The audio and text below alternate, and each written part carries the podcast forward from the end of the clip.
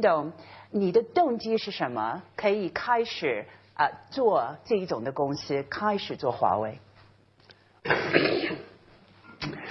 呃，做华为并不是在我意想之中的行为，因为我们 在那个八十年代初期，中国军队大军卷，我们是集体被国家裁掉了，裁掉了，我们总要走向这个社会，总要生产。我们军人最大的特点就不懂什么叫市场经济。我们觉得赚人家的钱这是很不好意思的事情，这怎么能赚人家的钱呢？第二个就是给钱给人家，人家就应该给货给我们，我们先把钱给人家，有啥不可以的？人都要彼此信任，这就是军队的行为，是不适应市场经济的。所以我刚到深圳的时候，其实就犯了错误。我那个时候国有企业的一个副经理。就是一个很小二十几个人的小公司的副经理，有人说可以买到电视机，我说好啊，那我们就去买，我们把钱给人家，这个电视机是没有，啥也没有，然后这样我就开始我们要去追回这些款来，那追这些款的过程是很痛苦的。第二点，我们上级并不认同我们，觉得呃你们乱搞，就是不会不会给钱给我们去打你。打官司给利息，那我们就自己去追。那追的过程中呢，我就没办法呀，没有任何人帮忙啊，我就把所有的法律书读了一遍。那么从这个法律书出，所以我悟出了市场经济两个道理：一个就是客户，一个就是货源，中间的交易就是法律，那就是创造客户，我不可能。那我因此我们要把住货源，把住货源，要找到货源。第二个呢，要熟悉这个交易的这些法律手续。我们那个时候一分钱没有，还把代理真的搞得溜溜溜转，这个这个是这些那个时候我们就是很没有钱嘛。这样的话呢，我们 在这个呃，我们就没有货源就寻求货源，那我们就给人家做代理。给人家代理的，就是我来帮你卖，那收了钱，我再留下一点，我还给你。那我们做代理的公司呢，一个就是珠海有个，就珠海通信对吧？是 B H 零三，一个是香港红联，就是哈克斯一百。那代理代理了以后呢，就是我们带的太好了，人家就觉得你们要把市场占完了，人家又不给我们货了。把我们好不容易赚到的钱，就逼到到市场上去高价买货，再来卖卖卖卖给客户，从而呢就维护这个市场信用。那么这个阶这么艰难走起来呢，就我们就就是哦我我还写了这个保证书，我不要工资，我也要把这个公司的账务追回来，然后呢我能领到这个公司前进，人家也不要我。不要，最后只好科委说：“你出来吧，你搞的都是大项目不成功的，你就搞个小的开始成功。”好，我们就出来，出来就认为呢，通信产品嘛，这么大，这么多，我搞个小的总有机会嘛。那由于幼稚无知，才走上这条路。因为这个碗扁一点有啥关系呢？就买便宜一点，照样可以吃饭喝水。但是通稍稍一个指标不合格，它是全程全网的，它导致全世界的通信都不能通，所以就不能去做这个事情。这样的话，就对一个小公司是极其残酷的。一个小公司要做高技术标准，这怎么可能呢？实际上，我们付出的就是生命的代价，就是我们不可能再后退，因为我们一分钱都没有了，对吧？不可能后退，所以因此我们就。呃，走上了这条不归路，这就不是想象的这么浪漫，对不对？也没那么精彩，就是为了生活，就比上了梁山。那个，那个任董，嗯。It must have been very difficult for a private company in China to compete against state-owned enterprises.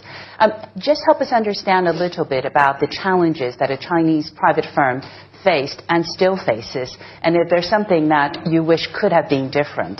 人斗一个私人公司在中国是个非常难干的那个时代，那你有没有就说给我们描述一下什么样的困难？嗯，私人公司呃以前有面对，现在也面对，而且有什么东西认你你希望可以改变一下？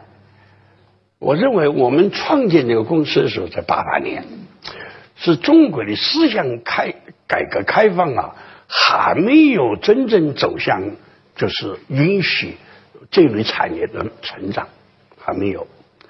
中国，但是中国面临着一个历史问题，这个问题呢就是大规模的知识青年回国回城了，没有工作，不法安排。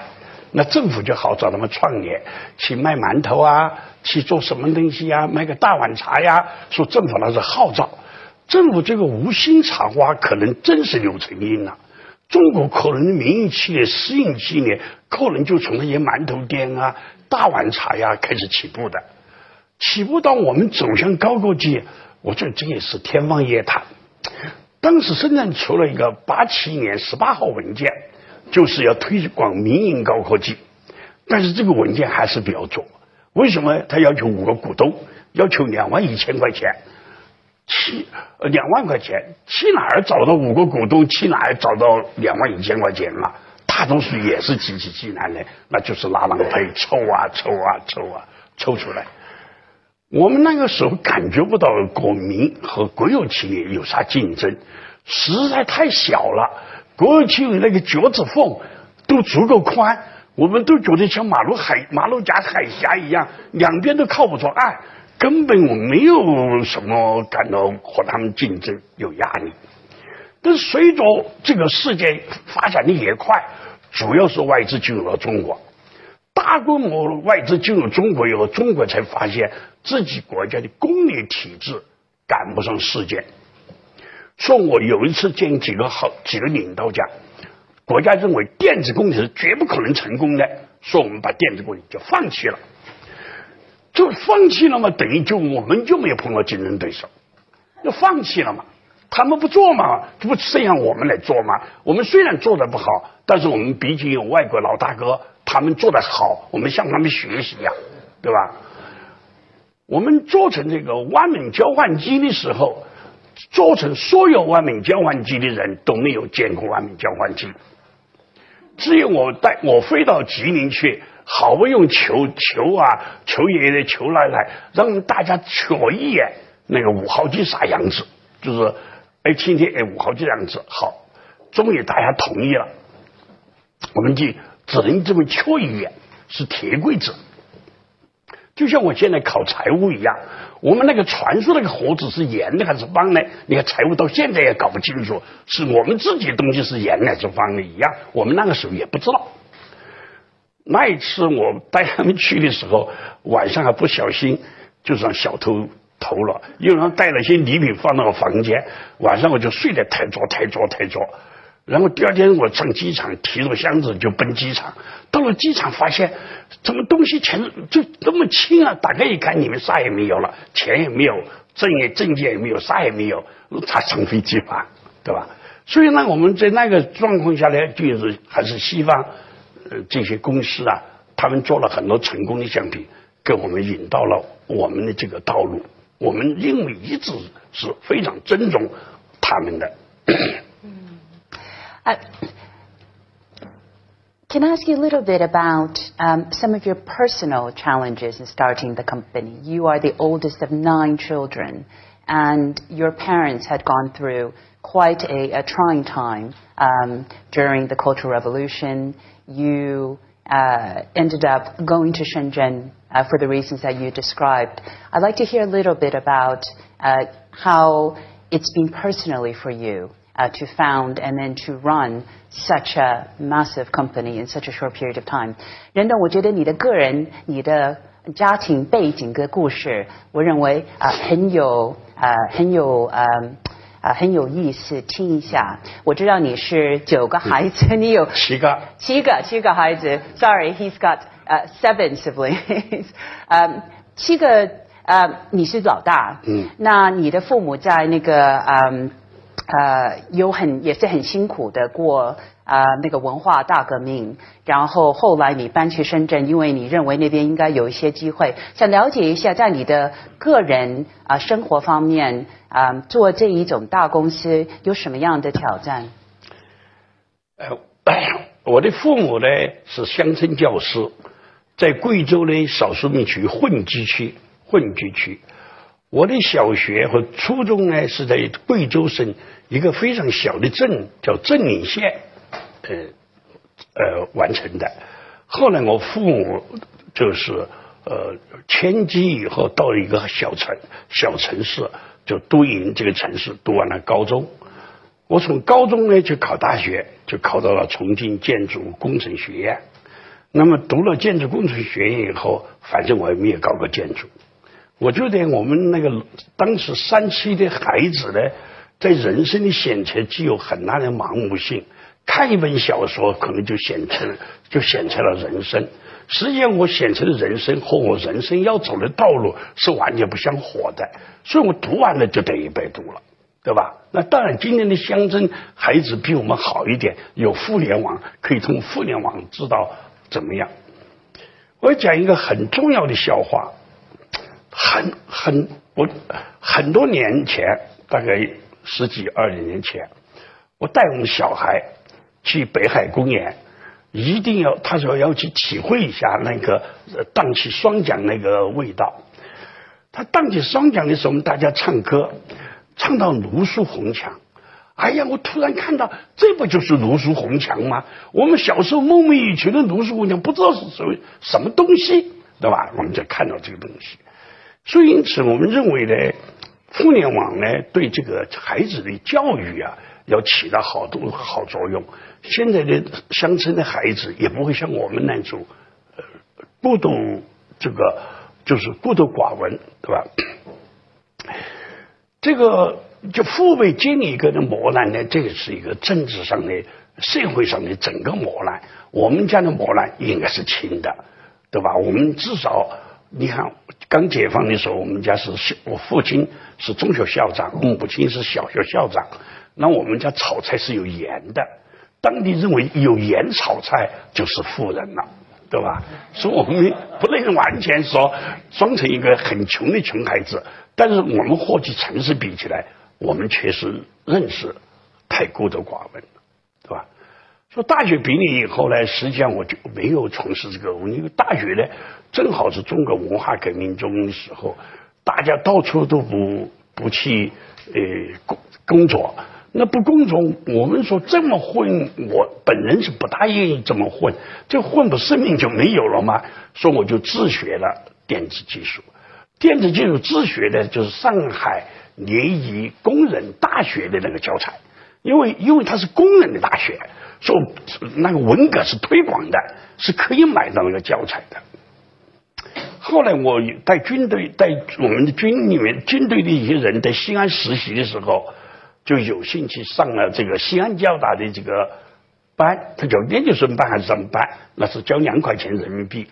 就可以去读这个班，那我就读了这个班，哦，才就知道什么叫做计算机。在那个时候，我们听了一个南支八二六部队的所长给我们做报告，他是中国第一代计算机的制造者。然后邓小平开放改革后，他第十前十个访问美国的科学家，回来跟我们讲计算机，神乎神乎的，就是计算机用于管理，计算用于等于我们实际上两个小时一句话也没听懂。但是我认为他给了我们的孩子很大的启蒙，给了人生方向。说我我觉得在座的这些大卧室的有精英们啊，有机会都能跟农村孩子谈一次心，喝次咖啡，也可能你会转变他一生的命运，就像我一样，对吧？你想我就不知道跑去学建筑，对吧？学了半天不干建筑，我不等于白学了吗？对吧？那个没有白学。Um, um, Mr. Ren, you used to be um, in the Chinese military, and then you left the military. So just to be absolutely clear, you and Huawei currently have no links with the Chinese government, with the Chinese military. 任董，你以前在军队里面，你现在离开了，就让大家了解很清楚，你跟华为现在跟中国政府跟解放军没有任何的关联吗？呃，我我的当兵呢是具有一定的偶然性，这个偶然性呢，就是中国由于解不解决不了人们的这个穿衣服的问题，因为我们那个时候大家可能不清楚我们那个时代。我们作为孩子时代、长身体的时代，实际上我们没缺少衣服穿，那补的衣服都很少。那个时候呢，你发布票可能就发一次七寸、四次，这不是公尺啊，四次。你说这个不能做衣服，短裤都做不了，只能补衣服。所以因此，作为国家那个时候，你国家领导人也很操心，就是说能不能搞一点化钱，能给每个人做一件衣服。说这样，中国就从。法国的德布里斯呃德布里希呃斯贝西姆公司引进了一套化纤设备，就放到辽阳，然后准备就生产化纤，给全中国人民都做这个的确良的衣服，对吧？那么这个时候呢，整个国家就没有人愿意到这种荒凉的地方去去施工，文革都乱了嘛，那中央没有办法，只好调部队去施工。调部队施工呢，有没有技术人员？就有没有技术人员，那这个技术员很臭啊，我们都属于臭老九，很臭。然后呢，经上头批准呢，就是准备让一些有大学文化程度的人入伍到这个施工部队去学习，好把这些设备建设好，建设好。那我们就是在那一个时候走入了这个部队，而且我们认为比我们不走进部队还要好。哪怕那个地方很艰苦，没吃的，对吧？很艰苦，但是我觉得也是挺好的，对吧？我们进去呢，建设完这个工厂呢，正好国家就开放改革了。国家开放改革呢，国家就不需要这么多军人，国家率先一刀就把我们砍掉了。我们和铁道兵、基建工程兵和铁道兵，以前修铁路也是兵，对吧？然后一刀就砍掉了。从我们那个时候是还是很舍不得离开的，说但是中央给保证你们这个待遇不变，就政治待遇不变，经济待遇不变啊。我们想这还好，这个我们还拿了一百多块钱，我们就到就去。后来到了深圳以后，我们才发现这个打工费都两百多块钱了，我们才一百多块钱，我们这个待遇白拿了。我们要求就给深圳市的工资一样。然后就开始融入了这个社会。融入这个社会的最大特点呢，就是我们不懂市场经济，对吧？不懂市场经济呢，这个很难很难很难融融进去。然后呢，就好像在这个市场化的这个边缘里面转来转去，转来转去，转来转去，那么一定会赚不好的，赚不好一定要承担责任的。这个时候我们才知道，当官是一种责任。轻易也别去当，是吧？那就没当好，就这么一个过程。说我们现在给金，我们现在的是一个中国公司，我们呢肯定是拥护中国共产党的，我们肯定是热爱自己祖国的，但是我们不会去危害别的任何国家。我们所有的我们在全世界都是法律遵从的，就遵守世所在国国家的法律。第二个呢，就是呃，我们也有道德遵从委员会，有六百四十多个道德遵从委员会，民间选举的，要约束大家的道德，要遵从这些国家的规则，就不能去违反这些国家的规则。所以我们在全世界的发展的态势总是很好的，对吧？那外界想呢，哎呀，你们这个公司干的这么好，别人都没干好，那你们也是得有背景，对吧？那美国想，哎呀，你们走出来，你们代表社会主义吧？你们在积极进攻。那中国在想，你们都是个人拥有股票，你们算不算资本主义萌芽呀？不，你说我们应该算哪一种？我自己今天也说不清楚。我们这公司性质算什么性质？我们有八万多股东，都是全是员工，没有一个非员工。对吧？没有一个非员工，我的股票最多一点四几，对不对？最多没有比我更大的了，对吧？所以这样的话呢，这些东西来说，可能有些方面可能有误解，国内也会有误解，国外也会有误解。但是我认为，只要我们坚持努力，身份总最终会被证明的吧，没有必要费这个精力去解释身份，最后放弃了生产，放弃了销售，放弃了赚钱，那我们怎么活下去？嗯，So just to be clear. You won't allow the Chinese government to listen to any secrets of the Americans. 那 就说清楚一点，你不会让中国政府去用你的那个呃你的那些电信网络去听他们的秘密，听美国的秘密。这个网络呢，就是分成两种，一种呢就是自来水那个管道。自来水管道呢，只管送水的，一个是水到锅里面可以炒菜。我们公司呢所做的是那个管道的铁皮，管道走的里面走的水是运营商和互联网在走，搜索来搜索去是互联网在搜索，我收他的信息干什么？谁给我钱？说我负责就是做这个管道的铁皮，这个铁皮能做啥事啊？铁皮傻乎乎的，说华为也是个傻乎乎的。对吧？对吧？那个，那个，um, the uh, just just the final question on this. Um, the U.S. has given you a difficult time in terms of operating in that market. Do you think it's unfair, and could you ever leave the U.S. market? 美国是给你比较困难一个市场，你有你认为公平吗？而且你可能会离开美国市场吗？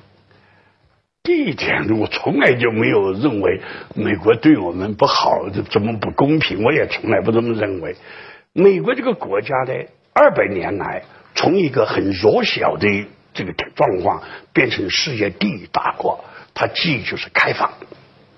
华为要向他学习的，学习就是开放，有广阔的心胸融入这个世界，对吧？这样的话才会有未来，对吧？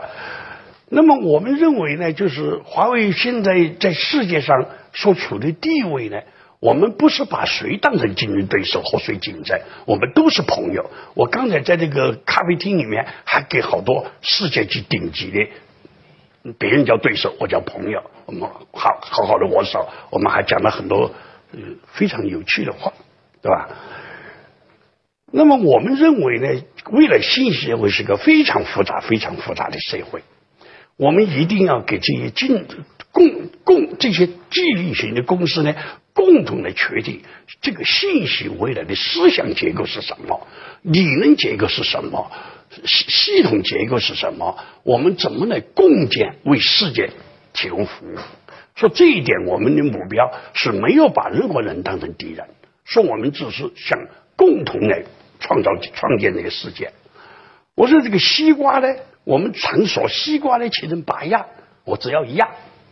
我给日本的公司说，我绝不会去搞物理的，你放心好了，我不会物理，我就是搞数学逻辑。那我日本公司就放心了，他的这些呃材料技术我不会出现泄密，比如氮化镓呀，我永远不会去搞氮化镓，对吧？我给微软也说了，我永远不会去搞搜索，你看他也放心了，对吧？所以我因此来说，我们。在国际分工中，我们做一点点事，做一点点事，我们以后也只能做一点点事。从这一点结构说，我们从来没有感到有多大压力。我的压力就是发展太快了，赚的钱太多了，怎么去解决这个对外分配、对内分配这个矛盾问题？我觉得是最难的问题。第二个呢，我第二点呢，我认为呢，美国在电子信息这个技术上。过去是绝对的强势，而且未来几十年，美国还会是相对的优势。是华为这个小草，不可能改变时代列车的轨道，对不对？但是我们小草在努力成长，当然我们也希望把自己脱胎换骨，从草变成树小树苗。当然，这一点我们西方正在向西方学习各种管理东西，正在改变自己。那我们这改变有没有可能成功呢？还看我们自己。说我们真正碰到的最大敌人不是别人，就是我们自己，对吧？我就举个例子，我不知道他们想不想听。我讲讲我们这次是宽恕的一些事情。我想你们大概没有选择，所以他要讲。比如说，比如说，还我们要用五年的时间实现账实相符，账和实际是相符的，但我们现在做不到。说我们今年去年十二月三十一号赦免大家坦白从宽，就是凡是业务上作假的都坦白从宽。我们坦白的人数是四千到五千人，四千到五千人，你说什么人？那小兵没有没有他的份呢？小兵想坦白，他有啥呀？他都不能做这个结构，对吧？那么说，我们内部的治理结构还有非常多的工作要做。第二个问题呢，就是贪腐现象，我们也同样存在，不是民营企业就没有贪腐现象，但我们也不因为贪腐就不发展。我我们也不因为发展就容忍贪腐，就这些问题。第三个呢，我们已经把自己聚焦到只做少少一点事情上来了。那小小的事情的时候呢，我们的管理能力开始上升了，是吧？我们大概处于这么一个结构状况。The, I think the question that everybody would love to know the answer to is what is the secret of Huawei's success? 那个任董，我想大家最想知道的秘密 是华为的成功的秘密是什么？呃，而且他们可不可以学？And could they learn from it and imitate it？我认为啊，第一点，华为就没有秘密，任何人都可以学，对吧？任何人都很容易就学到手。华为就是因为华为也没有什么背景，也没有什么依靠，也没有什么资源。唯有努力工作，才可能呃获得机会。但努力工作呢，首先要有方向，这个方向就是为客户服务。因为这个，我们只有一个来源，就是客户口袋里面的钱。我们要对客户不好，就拿不到这个钱，老婆也要跑了，对吧？对吧？这个，所所以说，我们要拿到客户客户的钱。又不能用非法手段，又不能抢钱，又不能做什么东西，那当然只好做服务，只好把产品做好做服务。刚才我讲的那个市场经营两个要素嘛，我们就建议为做好。这为客户服务，没有一人做不到。我就讲几个例子，在智利那个地方发生九级地震的时候，九级地震的时候，这个我们有三个员工就十年了。当时他们就请示要派人进去寻找，我就不同意。我说就别找了，你进去再死掉这一批人更划不来，还是等一等他们，到时候看不能发出声音。等了几天以后发出声音，但是他不是打给我们的，他是打给他的最基层的主管的。主管告诉哪个地方哪个微波坏了，然后他背着背背包就往那个地震中心去走。九级地震了，那微波坏了。我们把这个东西拍成了一个三分钟的小电影，就是他本人做演员演的这个过程，这是我们对客户负责。在伊拉克发生，在那个利比亚发生战争的时候，其实我也在利比亚。后来我从利比亚到伊拉克的时候，利比亚就开战。